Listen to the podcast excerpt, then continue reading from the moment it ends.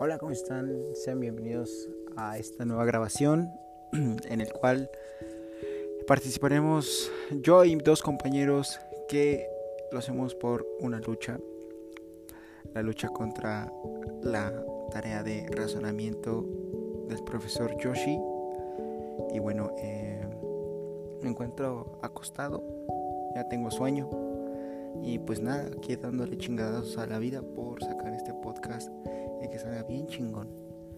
Bueno, eh, disculpen el aullido de fondo, si es que se escucha es mi pinche perrito, pero bueno, eso dejémoslo a un lado. En fin, quiero agradecerles porque estén acá escuchándome y eh, estén acá conmigo una noche más.